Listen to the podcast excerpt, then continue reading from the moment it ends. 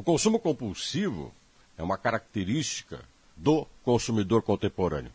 Uma pesquisa feita pelo SPC através do projeto Meu Bolso, antes da pandemia, mostra que um terço das pessoas que vão às compras nos supermercados já compraram por impulso.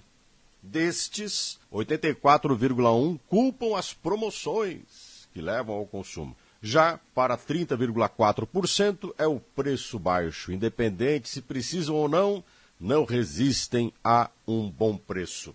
Tem também os que viram o produto e ficaram com vontade. Simplesmente deu o desejo de consumir. 20,3%. E tem uma curiosidade nessa pesquisa: influência familiar. Isso mesmo. Um parente, um filho, pai, uma mãe, alguém que comenta sobre um produto e você vai lá e compra.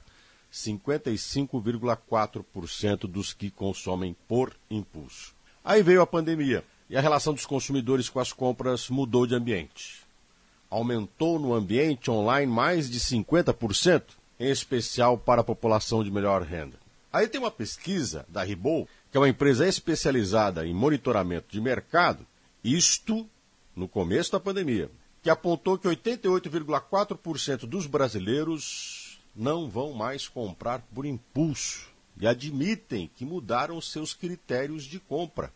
O ambiente online, que aumentou seus consumidores, educou certas pessoas a pensarem mais antes de consumir. Mas será que agora que estamos vivendo uma reabertura do comércio, uma retomada da nossa vida fora de casa, as pessoas vão resistir ao impulso do consumo?